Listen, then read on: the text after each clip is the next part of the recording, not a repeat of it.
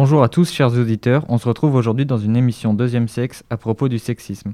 Nous allons aujourd'hui vous proposer différentes chroniques autour de ce thème. Dans la première, nous vous parlerons d'Anan al-Barassi en compagnie de Clotilde.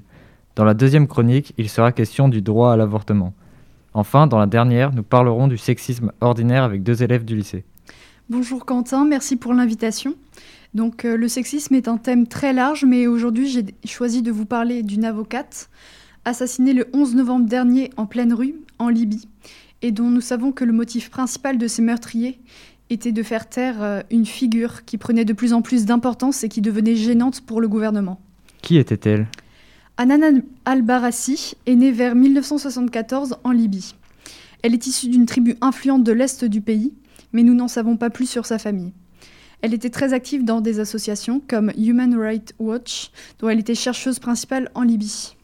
Pouvez-vous rappeler aux auditeurs quels sont les objectifs de cette ONG Oui, donc cette association a pour but d'enquêter et de signaler le non-respect des droits humains et euh, dénonce euh, les crimes de guerre, mais milite aussi pour l'abolition euh, de la peine de mort, par exemple.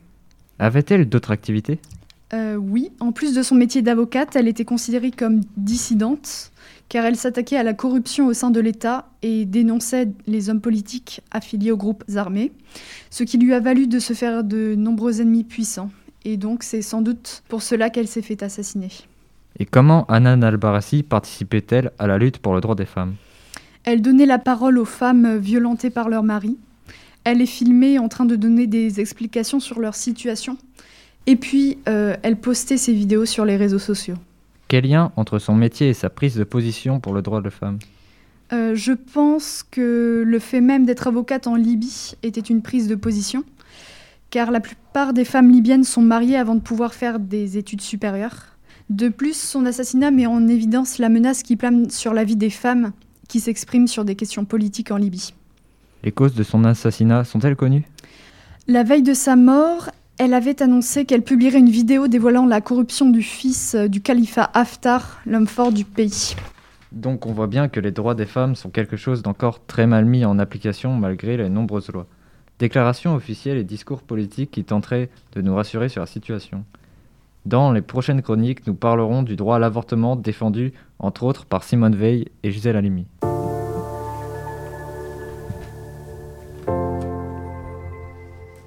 Nous nous retrouvons pour la deuxième chronique. Je suis accompagnée de Clotilde qui va nous parler de Gisèle Halimi dans le contexte d'une émission sur l'avortement. Bonjour Mila, bonjour chers auditeurs. Merci de m'avoir invité pour ce podcast. Je vais vous présenter Gisèle Halimi, une avocate, mais aussi une militante, qui est malheureusement décédée le 28 juillet 2020, le lendemain de son 93e anniversaire. Pouvez-vous nous faire un portrait de Gisèle Halimi Gisèle Halimi est née en Tunisie en 1927. Elle a très tôt fait le nécessaire pour s'affranchir de plusieurs dominations, celle de sa famille, de la religion, des hommes. En 1945, elle part à Paris pour y faire des études de droit. Nous connaissons tous Gisèle Halimi pour le procès de Bobigny et le manifeste 343. Pouvez-vous nous en dire un peu plus? Le manifeste 343 est une pétition parue le 5 avril 1971 dans le Nouvel Observateur. Cette pétition a été organisée par Simone de Beauvoir et Gisèle Halimi, euh, qui ont elles aussi signé la liste des 343 françaises qui ont signé le manifeste, qui s'appelle Je me suis fait avorter. C'était un acte très courageux et dangereux puisque l'avortement était illégal à l'époque. Le procès de Bobigny est lui un procès pour l'avortement en 1972. Cinq femmes y furent jugées. Une mineure ayant avorté suite à un viol et quatre complices, dont sa mère. Gisèle Halimi fut l'avocate de la défense. Ces deux événements ont fortement contribué à la mobilisation du mouvement pour la liberté de l'avortement et de la contraception en 1973 ainsi que l'adoption de la loi Veil qui dépénalisait l'IVG. Merci. Voici un extrait de Gisèle Halimi. En certains cas, nous voulons qu'en toute hypothèse et en dernier ressort, la femme et la femme seule soient libres de choisir. Nous considérons que l'acte de procréation est un acte de liberté et aucune loi au monde ne peut obliger une femme à avoir un enfant si elle ne se sent pas capable d'assumer cette responsabilité. En plus d'être avocate, avait-elle d'autres activités?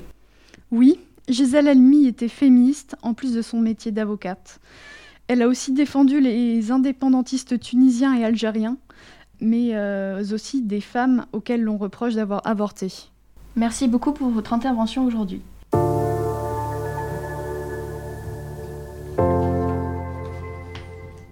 Nous nous retrouvons pour la dernière chronique de cette série avec deux invités qui vont pouvoir répondre à nos questions sur le sexisme ordinaire. Pouvez-vous vous présenter?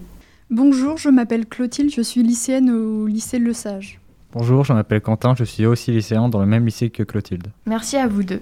Pour commencer, pourriez-vous me définir le sexisme ordinaire? Le sexisme ordinaire, ce sont toutes les remarques, allusions, regards que les femmes vivent au, au quotidien qui peuvent paraître insignifiantes pour les hommes. Est-ce que vous avez déjà vécu ou été témoin de ce genre de comportement? Oui, ça m'est déjà arrivé d'entendre des remarques euh, ou de remarquer des comportements désobligeants à l'encontre des femmes. Comme par exemple euh, des personnes qui demandent uniquement de l'aide à des garçons pour déplacer, déplacer des meubles ou des chaises, ou ne pas laisser des enfants jouer avec certains jouets car c'est soit pour les garçons soit pour les filles, ou dire que les sports pratiqués le plus souvent par des filles ne sont pas des sports, ou encore les dress codes où les filles ne doivent pas porter des tops à bretelles puisque ça dérange les garçons et les professeurs. Et moi, je peux dire que tout ce que Quentin a vu, je l'ai vécu, en plus d'être souvent sous-estimé car je suis une fille. Pouvez-vous nous parler de faits d'actualité sur ce sujet? Oui, récemment, j'ai entendu que le patron des Jeux Olympiques de Tokyo avait dit que les femmes parlent trop pendant les réunions.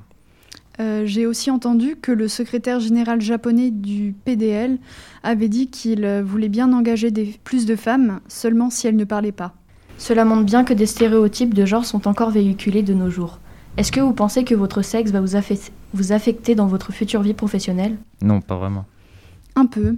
J'ai peur qu'on me harcèle au travail ou que je sois sous-estimée comme 46% des femmes ou qu'on me donne des tâches subalternes. Connaissez-vous des solutions qui pourraient améliorer les opinions des gens? Il faut sensibiliser les gens à cette cause et les informer, éduquer. On peut aussi signer des pétitions quand il y a des faits d'actualité concernant le sexisme. On peut faire des manifestations pour se faire entendre, ne pas euh, se laisser faire même si c'est compliqué et agir euh, si on est témoin de tous les exemples que nous avons pu donner. Par exemple, euh, en 2017, c'était le début de la, des manifestations appelées MeToo. C'est un mouvement social encourageant la prise de parole des femmes afin de faire savoir que les viols et les agressions sexuelles sont plus courantes que ce qui est souvent supposé, et afin de permettre aux victimes de s'exprimer sur le sujet. Ce dernier épisode de cette petite série sur le sexisme est donc terminé. Ça aura été un plaisir de rencontrer des gens qui militent pour la cause et de vous informer sur des réels problèmes de société. Merci à Clotilde et Quentin d'avoir été avec nous et merci de nous, de nous avoir écoutés.